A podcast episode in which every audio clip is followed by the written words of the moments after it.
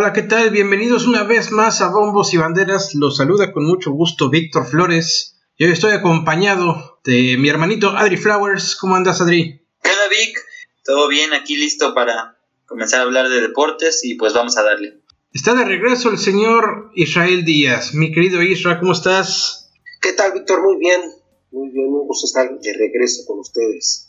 Eso es todo. Qué bueno que estás de, de vuelta. Se te extrañó estas últimas semanas que estuvimos hablando de béisbol con Chelsea Guzmán.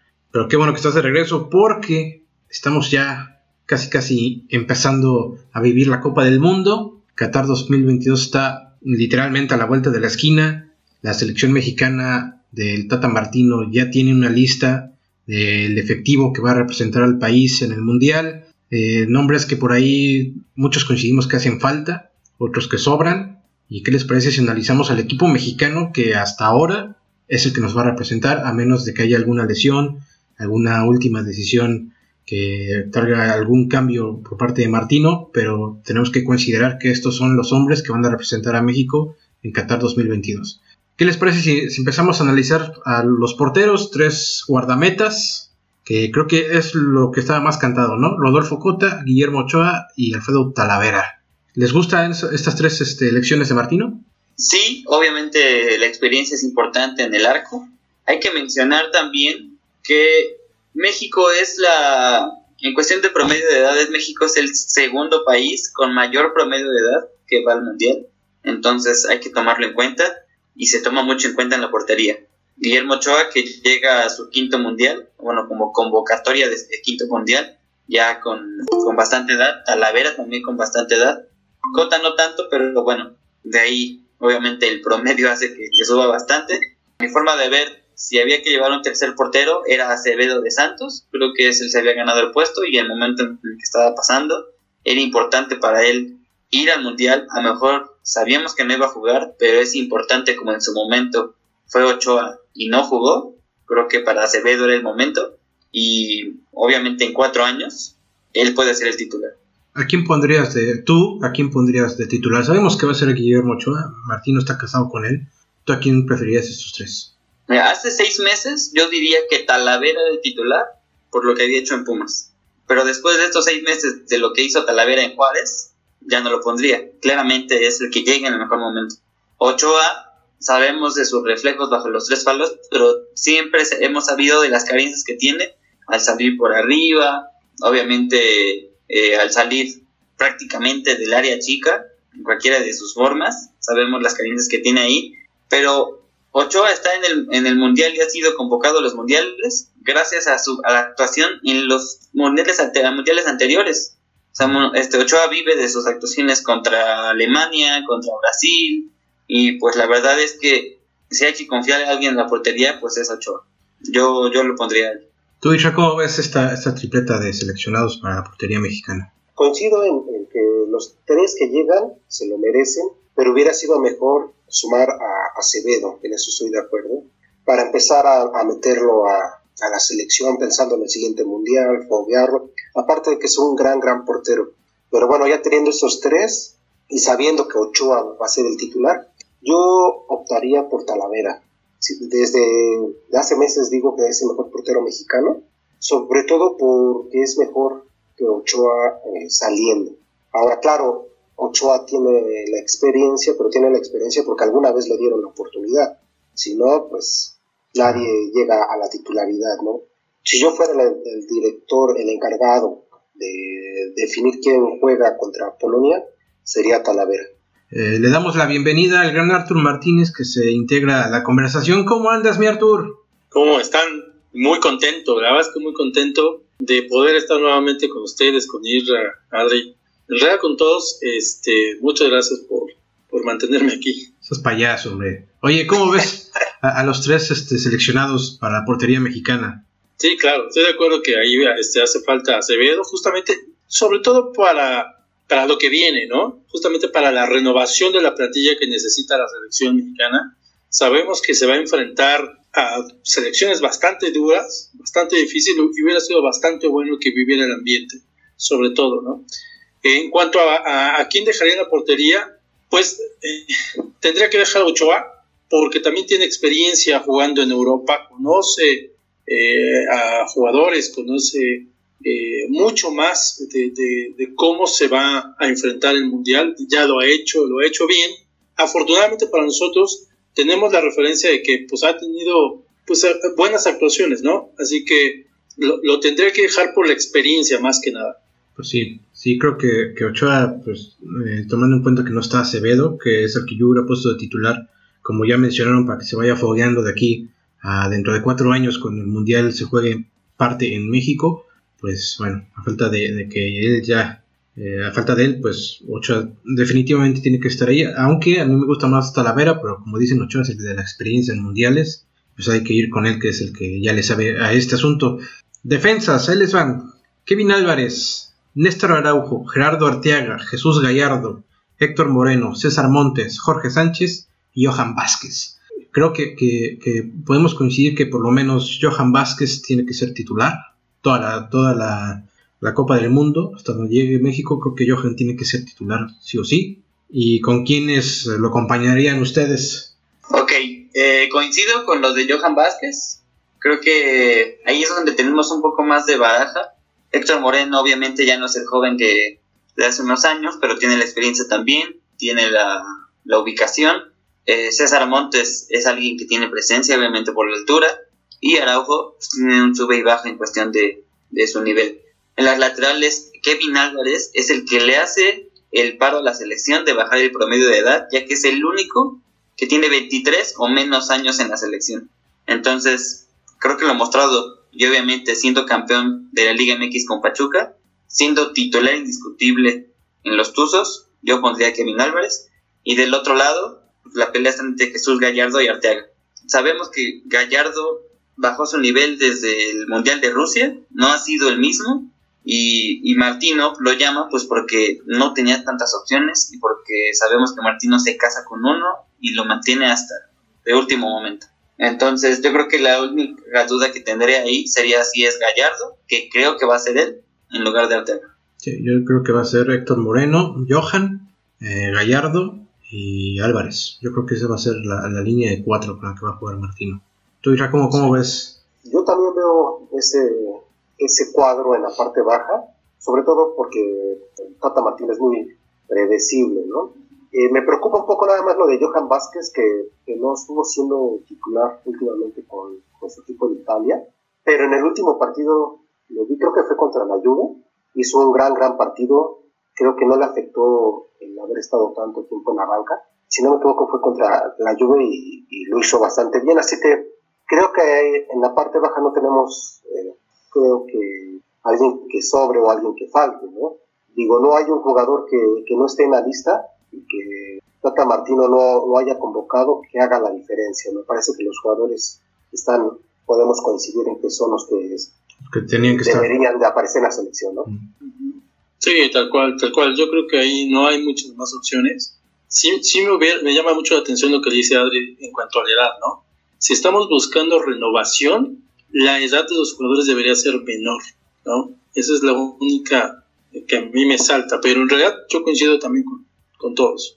Eh, la media de la selección mexicana, las opciones que va a tener Martino para el Mundial son Edson Álvarez, Roberto Alvarado, Uriel Antuna, Luis Chávez, Andrés Guardado, Eric Gutiérrez, Héctor Herrera, Orbelín Pineda, Carlos Rodríguez y Luis Romo. Creo que aquí tal vez Martino no debería tener a Héctor Herrera y a Guardado como, como inamovibles. Creo que ya también la edad les pesa un poco. Tendría que tal vez combinarlos con, gente más joven para no perder la, velocidad en esa zona.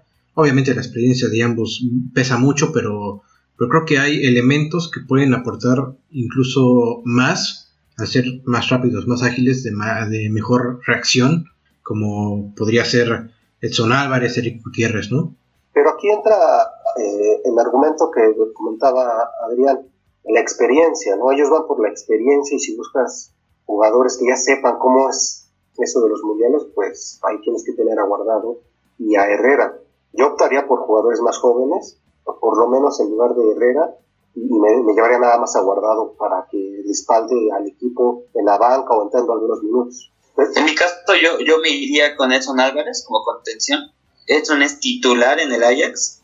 Si bien es cierto que en la última fase de grupos de la Champions no le fue bien al equipo, sigue compitiendo obviamente como lo hace cada año en la Eredivisie por la, la cima junto al PSV, pero se ha ganado su lugar Edson.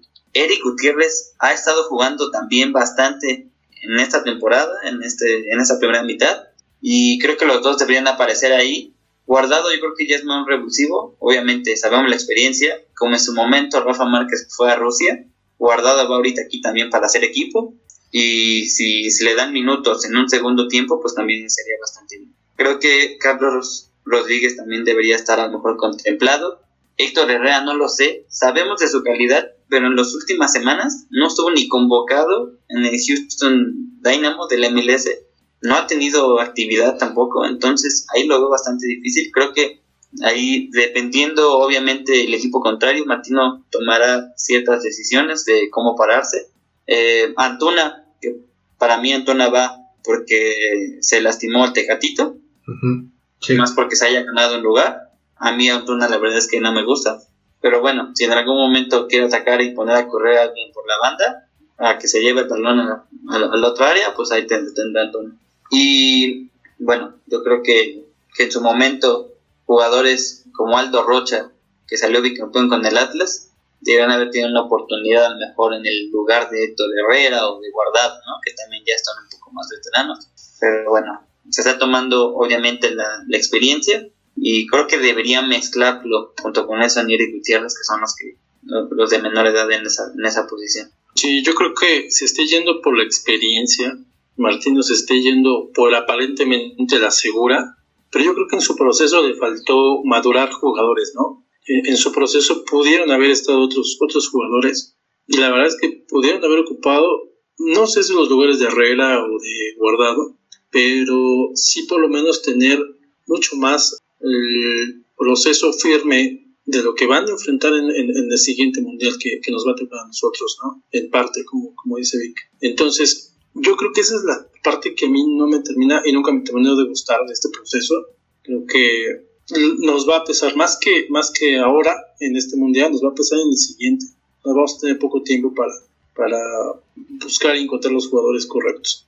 Pero bueno, pues esa experiencia van a estar los, los que son aparentemente más seguros y que, que bueno, pues ya veremos qué, qué, nos depara en este mundial. Coincido con, con, la idea de que este mundial debió haberse tomado como, como práctica de cara al mundial que vamos a, a, del cual vamos a ser anfitriones, ¿no? O sea, echa a los chavos a jugar, o sea, ya de por sí no tenemos esperanza con esta selección, pues echa a los chavos a jugar, que, que se foguen y de aquí a cuatro años van a llegar ya con un mundial a sus espaldas, ¿no? Entonces, este... un, dato importante de todo esto es que en el Mundial de Qatar va a haber más jugadores que cumplan las cinco convocatorias a mundiales. Van a ser ocho en total. De los ocho, cuatro son mexicanos.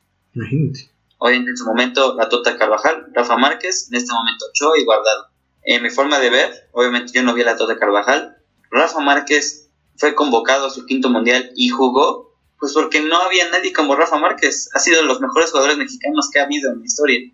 En este caso con Guardado y Ochoa, creo que sí había posiciones que podías cubrir con gente más joven y que te rindieran obviamente mejor físicamente y técnicamente a la parte, en este caso, Ochoa o Guardado. Los otros dos jugadores que están convocados al quinto, a su quinto mundial, obviamente es Messi y Cristiano, pero pues sabemos, sabemos de, de los monstruos que son, ¿no? Entonces, de esos ocho que estamos hablando, cuatro que sean mexicanos, creo que dos, en este caso ocho he guardado, debieron ser ya, eh, pues no convocados, claramente, y sustituirlos por, por alguien más joven. Sí, ocho y guardado ya deberían estar comentando televisión, ya deberían estar en los protagonistas. Este dato que da Adrián habla de que en México no se sabe cambiar los procesos o las generaciones, ¿no? Desde siempre creo que tendemos a respetar mucho las jerarquías y, eso que llamamos experiencia. Eh, cuando hablaban de Ochoa, de que es el portero de experiencia, pues sí, pero ¿en qué momento le vas a soltar la portería a alguien más como Talavera, que tampoco es un joven, es, ya es un veterano? ¿Por qué no te animas a soltársela y decir, bueno, ahora es tu mundial? Es un portero de diferentes características, pero seguimos eh, pensando que la experiencia que tiene Ochoa y esas grandes actuaciones que nos dio es lo que lo ponen ahí, ¿no? Aunque sean del mismo nivel, porque yo creo que ni Talavera ni, ni Cota están por encima de Ochoa, por mucho. creo que los tres están en el mismo nivel, pero debes de soltarle ya ahí en la portería a alguien más y que después se le suelte a Acevedo. Lo mismo en otras posiciones como la de Guardado y la de Herrera, ¿no? Que ya... Hay que recordar que a Ochoa le pasó lo mismo. En el 2010 Ochoa llegó al Mundial y el titular fue Oscar Pérez, el conejo, que bueno, ya, o sea, ya traía los años encima, pero, o sea, ahí es donde recuerdo perfecto que Javier Aguirre fue el que pone el conejo y no había una explicación coherente para que él fuera el titular. Ochoa venía de, de tener una muy buena actuación desde su debut con América. Creo que los mejores años de Ochoa, ¿no? Hubiera sido el mejor mundial porque era impresionante lo que era Ochoa en ese, en ese les, voy, les voy a contar que yo conocí a Guillermo Ochoa haciendo la cobertura de un, evento de prensa. Lo conocí justo antes del mundial, antes de que se fueran a Sudáfrica. Y pude conversar con él un par de minutos. Le dije, ¿qué pasó? Este, ¿Cómo te sientes por tu primer mundial? Él se veía como titular, ¿eh?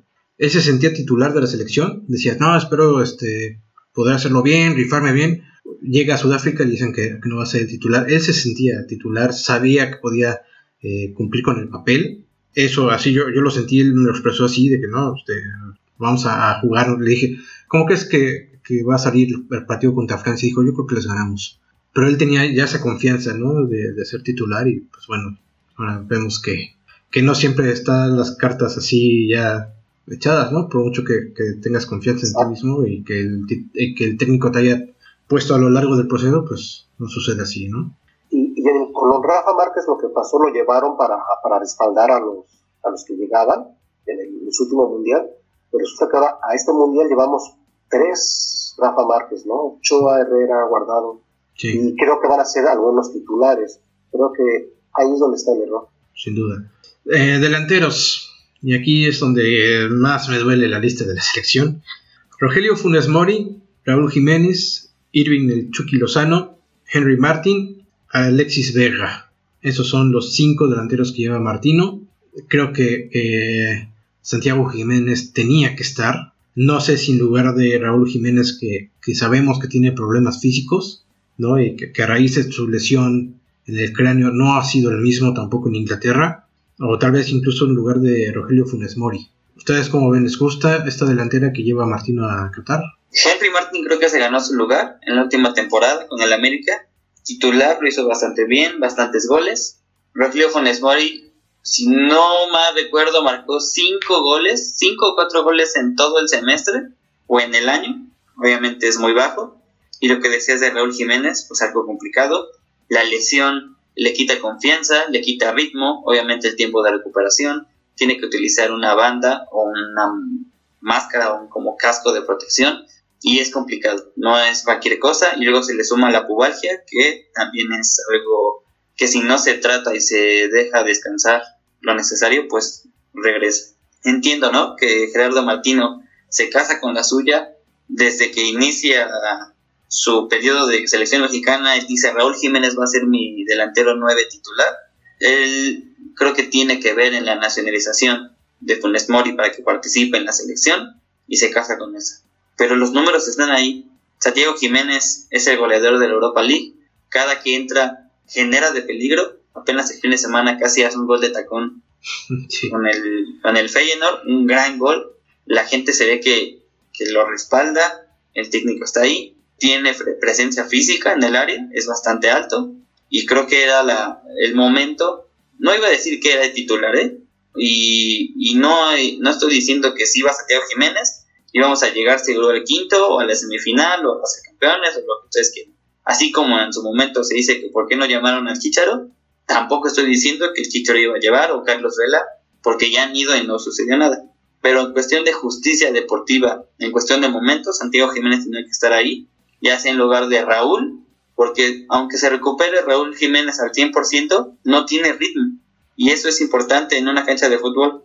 Y Bones Mori pues sí viene de jugar, pero no ha marcado ningún gol. Entonces, cualquiera de esos dos, creo que Santiago Jiménez era, estaba a su lugar ahí. Henry Martin creo que se lo ganó, creo que es el importante.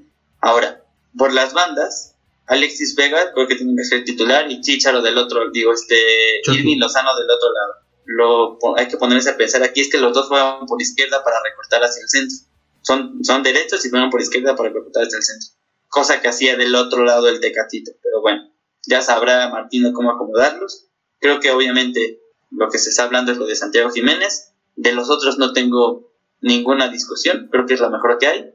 Y, y bueno, esperar que, que, sepan jugar juntos, porque en su momento Tecatito, Raúl Jiménez y Chucky, que se hablaba del tridente, muy buenos en buen momento, pero no se supo hacer que jugaran bien los tres juntos. Sí. ¿Y tú, tú Isra, este, tú hubieras llevado a Santiago Jiménez y sería titular en tu selección o cómo, cómo ves tú? Sí lo llevaría, y no sé si sería titular, no creo, pero creo que igual que Henry Martin se ganó el lugar en el último semestre, ¿no? Cuando creo que son de los delanteros que han gozado de poca confianza de parte de sus entrenadores.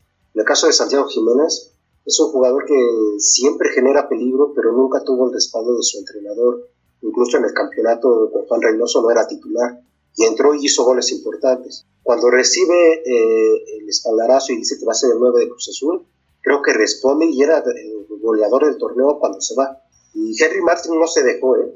no se dejó los dos, creo que vieron que este semestre tenían que aplicarse si querían ir al Mundial y lo hicieron. Y ahí está la injusticia porque deportivamente ellos eh, pelearon su lugar y siempre estuvo entredicho su puesto. Era seguro que iba a ir Raúl Jiménez y Funes Mori y que el otro puesto se lo estaban disputando Henry Martin y Santiago Jiménez, cuando en realidad la discusión debería de ser para Tata Martino a quién llevarse, a Raúl Jiménez o a Funes Mori, porque eran el tercer, el tercer delantero, porque venían de lesiones, porque todos estaban en el momento, y tendría que llevar a Henry Martin y a Santiago Jiménez y después ahí tendría su, su debate de a quién llevarse a, a Raúl Jiménez o a Funes Mori, y no fue así, para él nunca estuvo en duda llevar a los dos jugadores, aún, en, camilla los iba a llevar.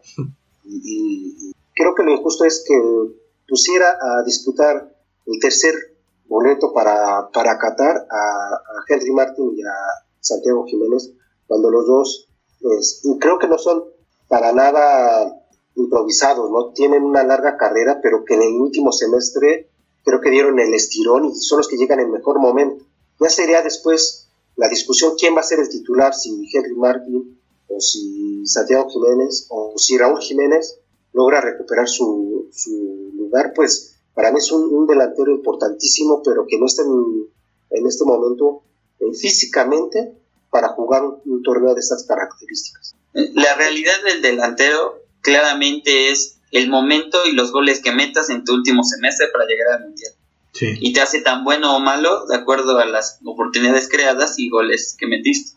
Correo Jiménez lleva fácil dos meses sin jugar y Funes Mori también apenas apareció ahorita en la liguilla y creo que marcó, falló un penal, creo que metió otro y hasta ahí deja de contarle. Santiago Jiménez en algunas ocasiones es titular, en otras no lo es, pero ha marcado en Liga y en Europa League. Creo que en algún momento hace unas semanas, este Martino dijo, creo que yo creo que ni leyó bien o no estaba pensando lo que estaba diciendo, que por cuestión de minutos y goles es porque iba a llevar esos delanteros, cuando el que claramente lleva más minutos y goles es Santiago.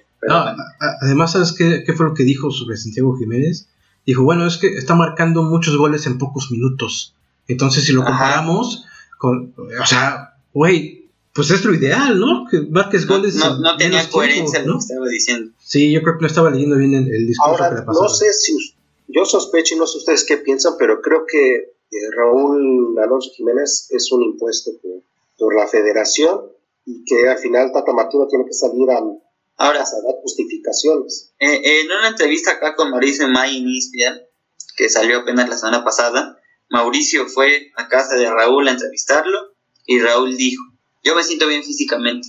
Si a días de que comience el mundial, yo no me siento bien, yo mismo estoy consciente de eso, dijo, yo estoy consciente de eso, soy responsable de dar un paso a un costado y dejar que alguien más venga aportar a la selección. ¿Por qué? Pues porque a mí no me da, o sea, yo en algún momento voy a hacer el sprint y si la, la lesión no me deja, pues ¿para qué estoy ahí? Claro. Entonces creo que existe la posibilidad, este miércoles, México enfrenta a Suecia en partido amistoso, creo que la idea es probar a Raúl Jiménez por lo menos medio tiempo para ver cómo se siente. Y de él vendrá la decisión si eh, se mantiene o da un paso al costado para, para darle oportunidad a alguien más. Ahora, eh, también, de hecho, eh, José Ramón Fernández fue precisamente lo que comentó en sus redes sociales. Dijo, México va a jugar contra Suecia, Raúl Jiménez va a jugar y ese partido va a servir para ver si se mantiene a Jiménez en el barco o se le baja por lesión. Y entonces sí, Santiago Jiménez tendría que ser llamado para cubrir ese lugar que deja Jiménez, para, para cambiar la lista de último momento. ¿Cómo ves, Artur? ¿Te gustaría que Jiménez, eh, Santiago Jiménez, es el que reemplace a, Raúl? O, tú sí mantendrías a, Raúl ahí en caso de que sea, necesario como un cambio o algo así para, para mover al equipo mexicano en la ofensiva? Mm, no, no se puede mantener a, Raúl Jiménez, ¿no? Tanto por el ritmo que, no tiene, seguramente no, no siento, están tratando de, de que esté, eh, así que no, no lo mantendría, no, no lo hubiera podido mantener de ninguna manera, ¿no? por el bien de la, del equipo, de la selección.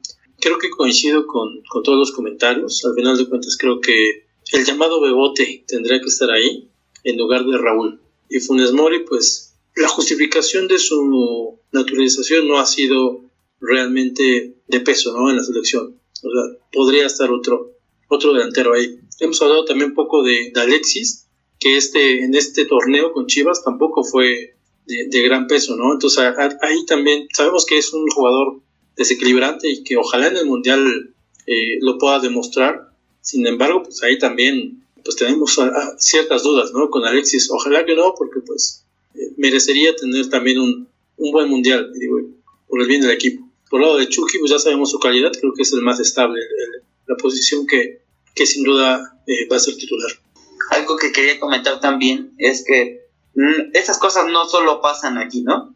Y de lo que hemos venido platicando, en el caso de Brasil, cuando se da la convocatoria de Dani Alves, la reacción de un periodista brasileño es como de, como, ¿por qué lo vamos a llevar? Pero bueno, supongo que no han de tener muchos Dani Alves y en su momento también lo llevan a hacer grupo, ¿no? Como aquí fue Rafa Márquez. Y a lo que me refiero de cuestión de llamados por lesión, Sadio Mané en la selección de Ghana, fue convocado con la lesión que tiene y lo esperan aguantar que pase la primera o la segunda jornada y así tenerlo hasta el tercer partido. Pero también, obviamente, los comentarios tienen que ver con que Sadio Mané pues es, fue campeón de Champions con el Liverpool, fue campeón de Premier, ahorita está en el Bayern Múnich, es pieza clave. Es un jugador al que se le tiene que aguantar, pues porque no tienes otro más y es alguien que si tú le vas a mandar el balón en el 90 te va a cambiar el partido. Aquí no tenemos a nadie así. Aquí tienes que mandar el que esté en el mejor momento y ser el 100%. No podemos estar aguantando a ver si se recupera y a ver si toma ritmo. En el caso de Sadio Mané, creo que sí es alguien que obviamente tiene que aguantarlo porque no han de tener otro igual. Francia ha perdido alrededor de cinco seleccionados que estaban puestos en la lista principal para el Mundial y que ya se bajaron. ¿Por qué? Pues porque no están al 100%. Pero pues Francia tiene para escoger para hacer a lo mejor hasta dos selecciones competitivas. Entonces, hay que primero ver cuáles son tus opciones, qué tantas posibilidades tienes de competir, obviamente, de acuerdo a tu grupo, y no puedes estar dando ventajas al llevar a alguien lesionado. Exacto, sí. Yo, yo, espero que por el bien de la selección, eh, que Raúl, eh, como dices, tenga el valor de decir, no, no estoy, no estoy para ir a un mundial, me bajo del barco y llamen a Santiago Jiménez, que como dices, no va a ser titular. Ahora, Ahora, él, es el único que sabe cómo está. En estos días se entrevistó al papá de Raúl Jiménez y él dijo, se han dicho muchas cosas donde que Raúl no está para ir. Él está recuperado, es cuestión de agarrar un poco de ritmo. Puede que lo tenga, que agarre un poco de ritmo ahorita contra Suecia y que llegue en buen momento. O sea, vamos a, darle el beneficio de la duda y de que se recupere y de que responda vamos a creer en la objetividad y honestidad que tiene obviamente el jugador para decir estoy bien y voy a competir. Pero el ritmo que tiene, el ritmo que puede agarrar Raúl, no lo puedes comparar con el ritmo que trae eh, Santiago jugando Europa League no, no, en Holanda. No, no, no. Ahora hay que también, yo le reconozco al Tata, deja tú el que haya llamado a todos, pero él se casó con la suya y llevó a los que de acuerdo a su planteamiento son los que él necesita. Ahora, ahorita estamos platicando de que debe llevar a este, llevar a otro, pero ¿qué tal? Muchos dicen que México no pasa de la fase de grupos. Y si pasa, y si pasa el quinto juego, ¿quién se va a acordar de Santiago Jiménez? Claro, sí. Es a, lo, que iba ahora a plantearles la, pregunta. Eh, según cada uno de ustedes, ¿cuáles son las posibilidades reales de México de avanzar a la siguiente ronda, de salir de la ronda de grupos? Yo los veo como un 60-40 a favor. De o Si, avanza. O sea, de que avanza, un 60-40 a favor. Sí, yo también creo que, que, tiene más probabilidades de pasar a la siguiente ronda que quedar eliminado, pero es que es, es un grupo que se va a definir en el primer partido. Para México no hay más que ganarle a Polonia y ahí se va a ver si, si pasa. Yo creo que sí, que sí avanza y también estoy de acuerdo en el porcentaje, un 60-40 para, para avanzar a la siguiente ronda y nuevamente hasta ahí llegaríamos. ¿Tú, Artur? 51% de que avanza. O sea, 49 que avanza. o sea, tú, no lo ves tan, tan, tan fácil, ¿no? E, ese 1% fue con la playera puesta, ¿no? Claro, totalmente. totalmente. Híjole, la verdad es que sí lo veo complicado. La verdad es que el fútbol desarrollado hasta el momento no me da para tener mayor certeza de que avance. Ok. Yo lo veo muy limitado. Hemos estado hablando obviamente de las limitaciones y los momentos de los jugadores mexicanos y de que no juegan bien en conjunto. Entonces, Polonia no es una potencia. Tienen a un Lewandowski que claramente si se la avientas y la baja y te puedes definir. Tiene a Zielinski, que también es muy bueno, entonces. Pero ya, cuéntale, o sea, no tienen a, a los 11 superestrellas así, tampoco. Y tampoco es como que Polonia haya mostrado en los últimos meses un dominio sobre otras selecciones o competencia contra grandes así contra grandes selecciones, potencias, como quieran decirlo. Entonces, la clave, como dice Israel, está en ganar la Polonia. Es un torneo muy corto y los primeros tres puntos te dan la tranquilidad de plantear un buen juego contra Argentina, que es claramente tu juego más difícil, y de cerrar el grupo, ya sea con posibilidades de competir por el primer lugar o de cerrar tu clasificación contra Arabia. Sí, como dices, pero el problema es que la selección mexicana no ha mostrado buenas maneras, incluso frente a equipos que en el papel son inferiores. Acuérdate, acuérdate hace cuatro años cómo llegaba contra Alemania, que se hablaba de las rotaciones de Osorio, que no, no jugaba bien la selección y no sé qué pasa en estos momentos, pero cuando México no es favorito es cuando mejor juega. Pero yo creo que la selección de 2018 es mejor que la selección que vamos a llevar a Qatar. O sea, hombro por hombre, veo mejor selección en 2018 que, que esta que lleva Martino, ¿no? Sí, yo concuerdo contigo. Pues bueno, esperemos que, que sorprenda a Martino su planteamiento, que los 11 que van a, debutar frente a Polonia también los cierren la boca absolutamente a todo el país, porque creo que, que hay un, una vibra negativa respecto a la selección que mucha gente dice que ni siquiera los va a ver los juegos, que no está emocionada, que, no tiene esperanzas. Yo hace poco también eh, por ahí comenté en redes sociales que, que por primera vez en mi vida no me emociona un mundial, no me emociona ver a la selección. Obviamente ahí voy a estar, porque, porque amo el fútbol y obviamente me encanta ponerme la camiseta verde, pero no me emociona, no tengo realmente esperanzas no lo veo a, no veo a la selección haciendo cosas mayores o, mejor que en mundiales anteriores y hay un riesgo grande de que termine siendo una catástrofe. Entonces, ¿qué pasó, Yo lo voy a decir de la siguiente forma. Hay expectativas bajas, pero con la ilusión renovada como cada cuatro años. Desde el momento en que te pones tu playera de la selección y suena el himno, te metes al partido. Sí. Sientes la mundialista. Sí, sí, Entonces, Sí, pero, pero siendo realistas, esta selección no pinta para, para más que llegar al cuarto partido. ¿Cuándo ha pintado para, para ser campeón? Exacto. A, mí la de la de ¿Cuándo ha pintado para ser semifinalista? A mí la de la Volpe me ilusionaba muchísimo. Después de, de, la Copa Confederaciones que hizo, jugándole a Brasil, Alemania, como vimos, a mí esa selección sí me ilusionaba mucho para llegar lejos. Pues sí, pero se llegó al mismo lugar. Pues Mejor. Ahorita juego, juego por juego, un juego a la vez. Ahí voy a estar con mi camiseta verde, mi Adri, apoyando, cantando. Muy bien, muy bien. al borde de las lágrimas, como cada mundial. Pero yo sí creo que, que esa selección la tiene más complicada que las selecciones de mundiales pasados. ¿eh? Pues no, yo no veo que la tenga más complicado. De hecho, a mí me parece que, México ha participado en grupos más complicados, pero lo que sí es verdad es que ahora hay más pesimismo que, en otras ocasiones. Esta selección no ha conectado eh, demasiado con la gente y la gente como que realmente está esperando lo peor eh, a pesar de la ilusión, ¿no? Pero eh, deportivamente yo no creo que sea la peor selección que hayamos tenido, no la veo muy diferente a otras, simplemente es que llega en un ambiente más... Que yo he visto, la del 2002 ha sido la peor, que yo he visto. Exacto, exacto. Y hay otras que han llegado con más entusiasmo, como la de 2006 de La Volpe, pero creo que tiene que ver mucho el ambiente y se va a acentuar, o se acentuó más con esas decisiones de Tata Martino de, de, final que disgustan a la gente. Pero en el momento en el que México entre y, se avienta un partidazo, o un, partidazo, digamos, medianamente bueno ante Polonia, creo que ahí se va a quedar el pesimismo. O si pierde, la verdad es que va a ser el peor mundial de, México después del de Argentina, si no me equivoco. Sí. Que perdió todos. Sí, por eso es eh, tan importante el partido contra Polonia. ¿eh? Si pierde, eh, va a ser el peor de, de, mucho tiempo.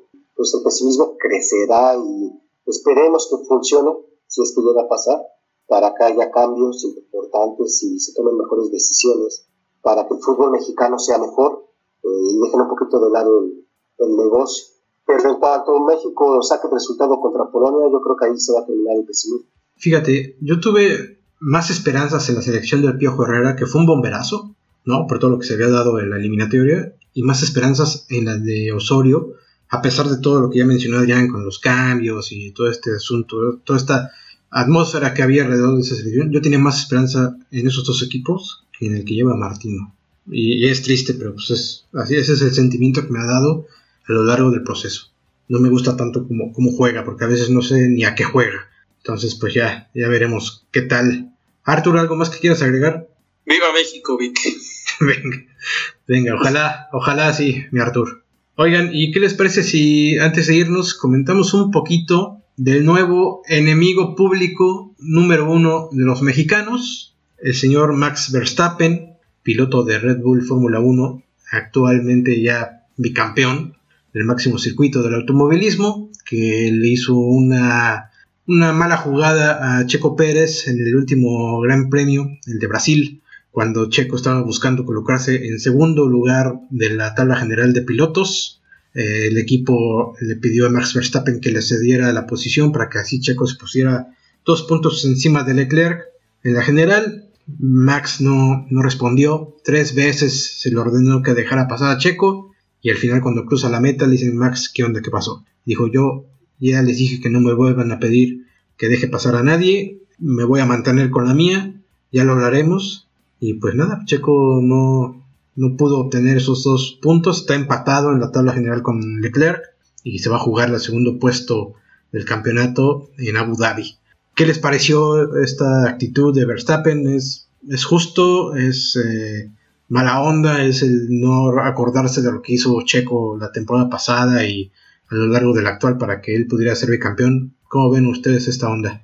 Pues bueno, después de las declaraciones de Checo también donde dice que gracias a él eh, tiene dos campeonatos Verstappen. Claramente, pues Verstappen no es como que le deba todo, porque obviamente también es un gran piloto, tiene un buen carro, y pues hizo los méritos para, para ganarlos, ¿no? Pero el año pasado sí le debe el título a Checo. ¿Por qué? Porque Checo le aguantó 10 segundos a Hamilton para que Verstappen recuperara ese tiempo, lo pudiera pasar y ganara. Ahí, en esa reacción, sobre el año pasado, creo que Checo tiene razón, le hizo el paro a Verstappen. Y hubo una ocasión muy clara donde a Checo le dan la orden de dejarse rebasar por Verstappen, lo hace y Verstappen gana el Gran Premio. Obviamente Verstappen tiene sus razones, pero si, si se maneja como equipo, pues tiene que acatar las órdenes. Él ya es campeón, no perdía absolutamente nada. O sea, si él estuviera todo en competencia por el título, pues bueno, ¿no? Es así como de que, pues, o sea, ¿Cómo me pides eso? Yo estoy compitiendo, todavía estoy por, ganar el campeonato. Pero aquí no perdí absolutamente nada. Sí, si, Max hubiera estado todavía en competencia, jugándose algo, el equipo jamás le hubiera dado la orden. No le hubiera dado la orden, claramente. porque pues obviamente sabemos desde un inicio que el equipo va o se trabaja para que Verstappen sea campeón y así fue. Y, y tanto se sabía que Checo este, dio el apoyo a Max para que se consiguiera, ¿no? Entonces no entiendo, no entiendo por qué Verstappen no accedió a darle el lugar a, Checo. No quiere decir que Checo ya no tenga posibilidad de, ocupar el segundo, segundo lugar, va a pelear. De hecho ya se habló en Red Bull de forma interna, ya lo dijo Checo, se platicó entre, entre el equipo, entre Max, conmigo, todo. Eh, Max accedió a ayudar a Checo, a apoyarlo, obviamente el equipo, y la intención es que Checo termine en segundo, segundo lugar. Claramente se rompió algo ahí en esa relación. ¿Por qué? Porque cuando a Max le dan la orden de dejarlo pasar y negarse, Checo, Checo escucha obviamente todo y dice, me doy cuenta de quién eres. Pues bueno, eh, un holandés más que se suma como, como rival. Como enemigo público. Enemigo público, enemigo de toda la vida de los mexicanos, sumándose a alguien Robin. Entonces, creo que también el público mexicano se sintió como decepcionado, ¿no? De que era como el amigo, el compañero de, de, de Checo, y pues obviamente el hacer esto, se dice que después del Otso y de Ernesto de la Cruz en Coco, que se creía que eran buenas personas y sucede esto, pues ya no, ya no pasa. Aparte es eso, ¿no? Que se rompe la imagen del gran equipo que era Red Bull, eh, se rompe con, con, esta falta de cortesía del el holandés, que creo que era eso, una, una cortesía de decir, va, ahí está, porque es verdad que Checo Pérez colaboró y con mucho para que Verstappen lograra su primer campeonato mundial y, era eso, simplemente la cortesía de, decirle, mira, yo también estoy contigo en tu lucha, el equipo ya ganó, yo ya soy campeón. Pues vamos a ganar todos, pues sí. Exacto, y al no hacerlo eh, es por simplemente por ego, no tiene ninguna otra explicación, no te hace menos deportista el, ver que los que están contigo en tu equipo también triunfen, no te hace menos campeón, no te hace menos nada, simplemente ego, ¿no? Y nada más para agregar a, esto, pues que los holandeses trataron de justificar a, Verstappen, ¿no? Diciendo que Checo hizo un trompo a propósito ahí para quedarse con una mejor posición en Mónaco y que impidió el apoyo de, holandés en la calificación del, último Gran Premio en Mónaco y, que este fue el desquite, ¿no? A mí me parece que también está muy sacado de la manga esa justificación, pero bueno, eh, al final se dio y yo creo que aunque se hayan hablado las cosas, esa relación ya no va, a volver a funcionar. Checo es un tipo que podemos decir si es buen o mal piloto, digo, está dentro de los 20 mejores pilotos del mundo, pero es un, tipo que no, se, no, le gusta dejarse. Le gusta y que ha trabajado en equipo, y que ha trabajado en equipo. Le gusta apoyar, y apoyó porque digo, pues, estamos en el equipo, va, pero no le gusta dejarse, ya lo, lo vivió con, Esteban Ocon, eh, en su anterior coequipero, no se dejó y, también con el hijo del dueño del, equipo de Force India, eh, también ahí demostró que con Stroll, que no se iba a dejar a pesar de que fuera el hijo del dueño. Y yo creo que el holandés va a cambiar su, su actitud, así que independientemente de lo que pase en el último Gran Premio del año y del resultado, creo que esta relación eh, como equipo ya, ya, ya se rompió, ¿no? Sí, no es la primera vez que vemos algo así. Hamilton también tuvo en su momento reto con su coequipero. Creo que Fernando Alonso ha tenido broncas.